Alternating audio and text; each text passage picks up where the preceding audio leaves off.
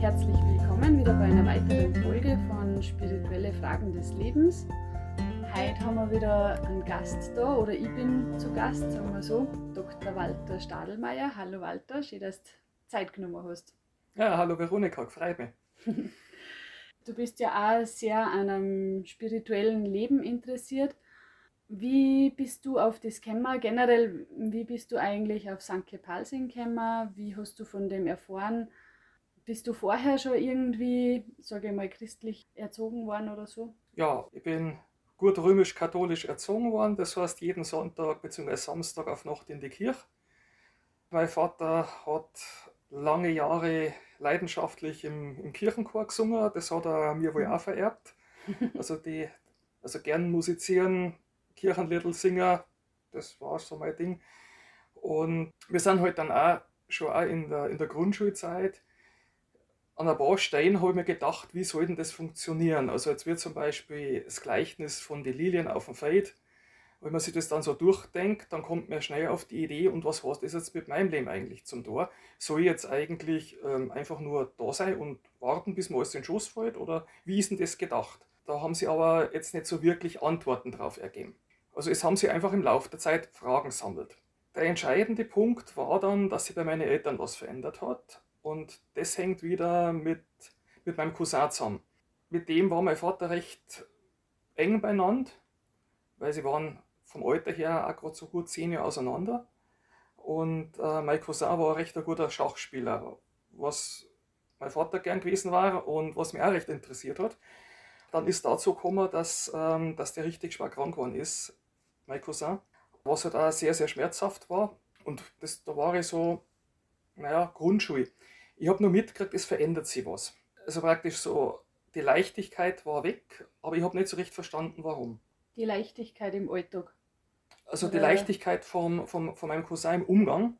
Mhm. Also das war einfach irgendwie anders. Ich habe aber nicht gewusst, was, da, was dahinter steckt.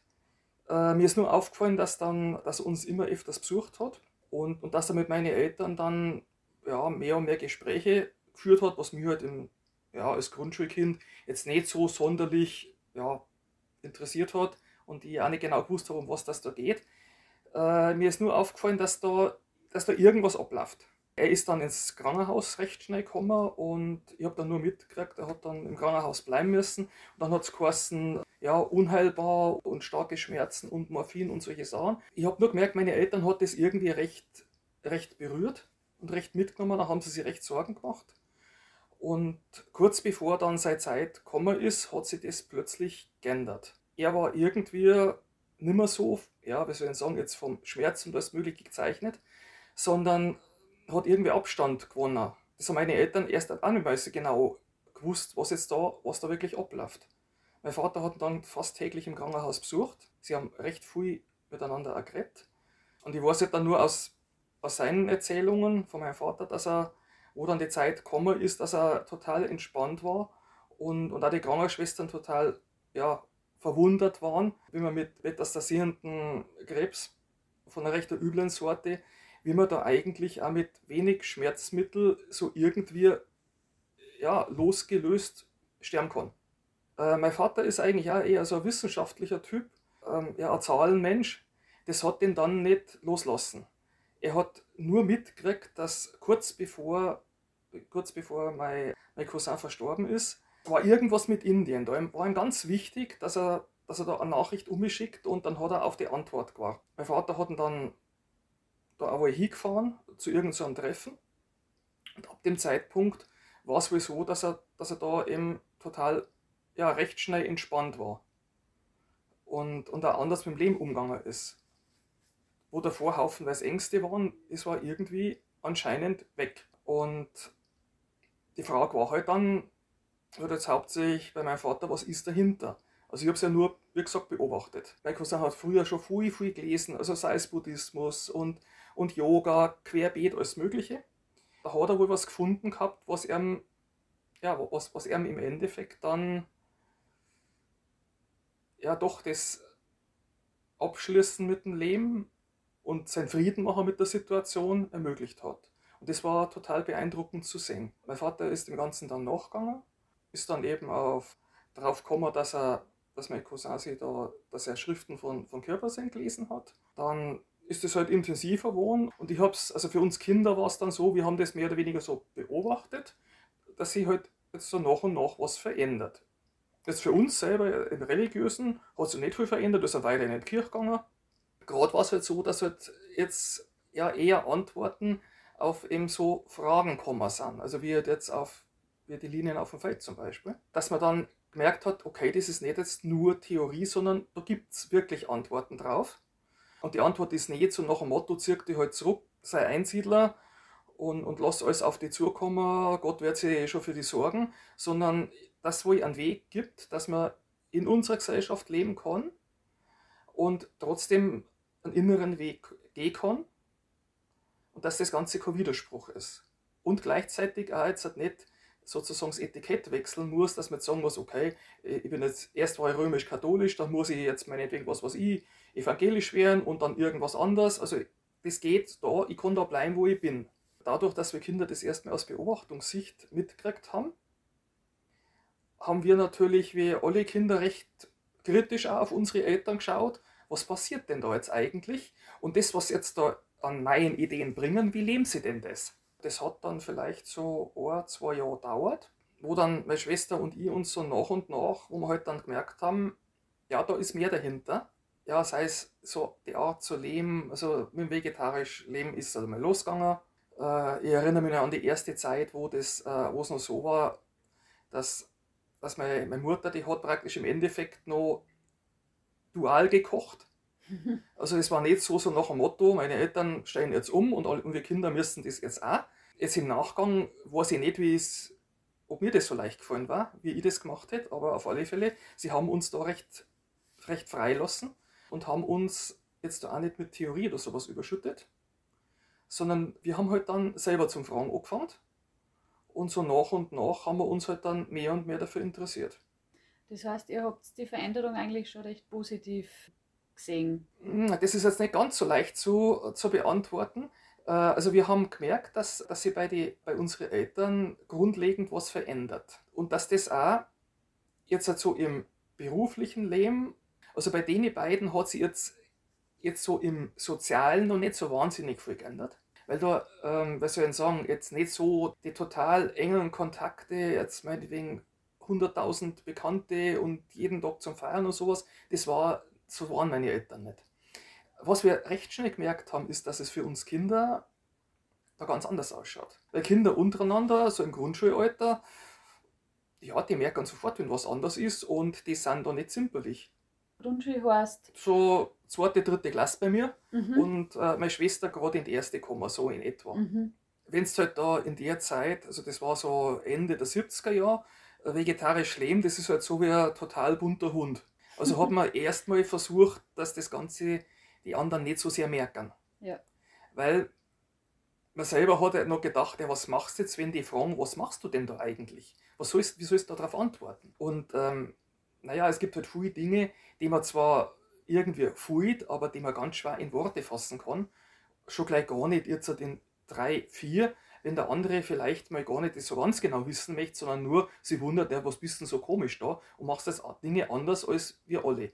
Also das war für uns Kinder, war das praktisch von jetzt auf gleich erstmal große Hürde. Da war es natürlich schon gut, dass die Eltern nicht jetzt gesagt haben, so jetzt hü oder hot, so, entscheide sofort, sondern im Endeffekt uns Zeit lassen haben und uns auch die Freiheit gegeben haben, dass wir selber uns entscheiden können. Durch das hat sich das dann halt so Schritt für Schritt hat sich das dann halt entwickelt. Was da sicher mitentscheidend war, ähm, das war ja in den anderen vorangehenden Podcasts, hat das ja der eine oder andere schon berichtet, dass man sich einfach getroffen hat und dass man dann auch Leute kennengelernt hat, die, die auf dem Weg, wo ich schon ein Stück weiter waren. Was man ja schlecht beurteilen kann von außen, aber wo man halt gemerkt hat, die gehen mit so manchen Dingen einfach recht souverän um. Mhm. Wo es da nicht darum geht, jetzt man diskutiert jetzt was aus und so ungefähr jetzt bei religiösen Fragen, war es ja eher gewohnt, so Pro und Contra, solche Dinge, wie man es halt von der Schule kennt oder beim untereinander reden, oder so, dass man eigentlich auf dem Papier religiös ist, aber eigentlich ganz anders lebt. Also das war ja das, die tagtägliche Erfahrung. Ja. Und das war anders.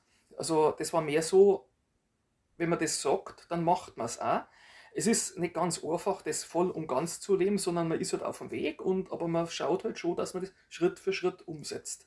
Und das hat man halt schon viel, viel besser taugt, als jetzt einfach nur, ja, halt jetzt wie ein Papier in der Hand zu haben, wo drauf steht, wie es sein soll, und dann sagt der einer im Geheimen, naja, aber man lebt es eigentlich ja ganz, ganz anders. Also so habe ich eigentlich noch und noch normale Religion erlebt.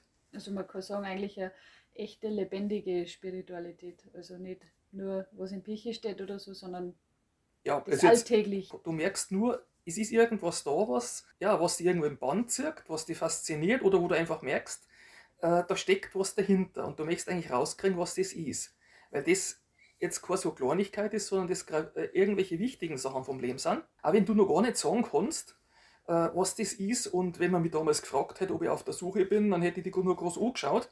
Naja, in gewissen Grenzen ist jeder auf der Suche und oftmals weiß man gar nicht so genau, was es ist. Also das auszudrucken ist, ist oftmals schwierig. Und man merkt dann erst hinterher, dass man eigentlich schon auf der Suche war, äh, sei es halt jetzt nur, wenn es nur darum geht, ob es etwas halt gibt, was man auch wirklich leben kann was nicht nur jetzt meine vor 2000 Jahren, 3000 Jahren, 5000 Jahren halt zu einem bestimmten Leben passt hat mhm. und heutzutage in unserer modernen Welt einfach inkompatibel ist, wo ich dann sagen muss, okay, ich muss jetzt auswandern oder andere Sprache lernen oder sonst noch was, sondern naja, ich bin halt ein Kind meiner Zeit gewesen, da was zu finden, wo man dann merkt, das, du musst jetzt nicht entscheiden, das eine oder das andere, sondern es ist eigentlich die Herausforderung, nennt sie Menschwerdung, dass das alles unter den Hut bringst. Auf eine Art und Weise unter den Hut bringst, dass man sich aber nicht jetzt, äh, deswegen dann toll fühlt, wenn, man, wenn jetzt da irgendwas gelingt oder viel besser als die anderen, sondern dass das einfach eine, eine Sache vom ganz Leben lang wird das wohl sein, dass man einfach, auf dem Weg ist.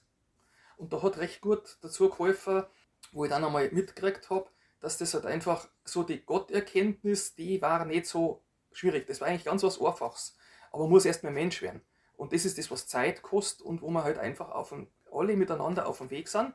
Der eine vielleicht ein bisschen früher angefangen als der andere, der andere ist vielleicht ein bisschen schneller, aber auf alle Fälle ist das ein langer, langer Weg, auf dem wir sind. Und wir uns gleichzeitig aber halt nicht jetzt zu sehr an den Kopf machen dürfen, wie weit dass wir vom Ziel noch entfernt sind, sondern halt so wie, wie Schildkröten halt Schritt für Schritt einen Fuß von anderen setzen. Und da ist halt hilfreich, wenn man dann sagt, ah, auf dem Weg sind auch schon welche unterwegs, ah, die sind schon ein bisschen weiter voraus. Also es funktioniert so ähnlich wie halt im Nebel am Berg. Mhm. Wenn halt einer vor dir geht, ist es halt leichter. Als wenn du irgendwo bist, wo du dich nicht auskennst, wo du weißt, links und rechts geht es ewig weit oben und ein falscher Schritt und das war es dann gewesen. So ist es ja letzten Endes ja auch mit, mit inneren Dingen wenn, wenn man da unterwegs ist und einfach nicht weiß, ja, an der nächsten Weggabe, wo soll es das eigentlich abzweigen? Ja, wenn ich jetzt an Hannes denke im, im letzten Podcast, also jemand, der, der praktisch nur so einen Wegkundigen aus erster Hand kennengelernt hat, also praktisch hier kommen und dann, wow, das ist, naja, also das war bei mir halt praktisch anders. Aber man sagt halt, dass auch wenn, wenn das nicht so ist, wenn du jetzt nicht einen hast, wo du sagst, wow, sondern auch wenn du jetzt welche hast, die jetzt erfahrene Weggefährten sozusagen, auch das ist bei dem Weg sehr viel wert und ermöglicht halt dann auch, dass man geht. Wo du weißt, dem kannst du vertrauen und da kannst du mal nachfragen. Dass man schaut, okay, ähm, wie, wie, wie machst du das? Und da denke ich mir auch wieder an Hannes, der dann gesagt hat, mei, eigentlich, die allermeisten machen eigentlich alle möglichen Fehler, die es noch gibt. Deswegen kann man sich dann nicht besonders gut fühlen und das macht es auch möglich, dass ein anderer wenn, wenn der jetzt einen, so ein Mensch da fragt, dass man dann merkt, na, der redet das aus der Praxis. Mhm. Der sagt mir jetzt nicht, pass auf, so, so, so musst du das machen und dann passt es, sondern der erzählt dir dann eher, naja, da gibt es eine Grum und da kann man drüber fallen und bei mir war das schwierig. Und also das heißt, wenn es am anderen jetzt nicht darauf ankommt, dass er, dass er als besser dasteht, dann ist das total wertvoll, weil man halt dann einfach merkt, da ist was dahinter und dann ist das ja, am anderen helfen und gemeinsam in der Klasse sein und sowas. Das ist nicht nur Theorie, sondern das lässt sie wirklich leben. Mhm. Und das hat, mich, das hat mich sehr, sehr beeindruckt. Man merkt einfach, Gott ist einfach da und es ist egal, was für ein Plätzchen das man vorher gemacht hat oder so. Oder ja, er nimmt einen einfach immer an. Er ist einfach immer da und wie es eigentlich oft auch in der Bibel heißt, oder? Man ist, wir sind geliebte Kinder Gottes und das steht aber nicht einfach nur so drin oder so, sondern das ist einfach wirklich so. das ist einfach das, was ich so faszinierend oft finde. Weil es nicht nur so gesagt wird oder so, sondern weil man das wirklich spürt. Eben, weil du sagst, auch wie der Hannes gesagt hat, ähm, egal welchen Blödsinn das man vorher gemacht hat oder so, wenn man dann irgendwann versucht, ja, dass man sich bemüht, dass es besser wird. Ja, also das, äh, das ist jetzt auch so, so wieder ein ganz wichtiger Punkt für mich gewesen. Also ich bin ja eigentlich so sozusagen mehr Verstandesmensch. Also da sagt man jetzt der Verstand, naja, also dann ist ja irgendwo eigentlich wurscht, mach einfach was und da hat jetzt aber gleich der Gedanke gekommen, naja, also wenn mir jetzt jemand mag, dann soll der nicht jetzt wirklich Sachen machen, die dem schon oder die der gar nicht mag. Mhm. Und so regelt sich das dann. Also weil manchmal denkt man dann, naja, also eigentlich völlig egal, was du tust, du kannst immer wieder kommen zu Gott. Stimmt. Auf der anderen Seite ist es aber auch so, wenn mir jemand am Herzen liegt, dann werde ich schauen, dass ich, ja, dass ich dem keine Probleme bereite oder dass ich, dass ich nichts mache, ja, was, was mir einfach von dem wegbringt. Das sagt der, der Kopf. Auf der anderen Seite weiß man auch ganz genau, dass im täglichen Leben, wie oft kommen andere Dinge dazwischen, man vergisst oder eigentlich weiß man genau, wie man es machen soll. Das meine ich, ja, wie ein banales Beispiel, eigentlich soll ich jetzt da 30 fahren, aber ich fahre 40. Was harmloses in Anführungszeichen, wenn ich keinen dadurch beschädige oder irgendwas kaputt mache. Aber das ist ja im, im Leben ja auch so, dass man Gebote hat. Letzten Endes muss das so Bestandteil von meinem Leben werden, dass ich es einfach erfüllen kann, ohne dass da dauernd bei mir was im Hinterkopf ist, was sagt, du musst aber. Weil dann ist es ist wieder irgend so was wie Dualität. Dann denke ich immer an Fehler und dann kommt es halt dazu, wie es halt dann heißt, so wie du denkst, so wirst, wenn ich die ganze Zeit an meine Fehler denke, dann werde ich nicht davon loskommen können. Also da die Balance zu halten, das ist eigentlich das Spannende. So verstehe ich zumindest, dass, äh, dass deswegen Körpersing auch gesagt hat, man muss da keine neuen Brunnen kommen, man muss nicht von irgendwo weggehen und woanders sie anschließen. Und es ist ja nicht so, dass man jetzt mal ein Einsiedler werden soll oder zum zum frommen Egoisten werden soll, sondern bleib einfach da, wo du bist, wo du hingestellt worden bist und schau, dass du das nutzt, dass du halt richtiger Mensch wärst. Weil die ganzen Sachen sind eigentlich, das sind lauter wertvolle Geschenke, die einen halt dann auch Mensch werden lassen.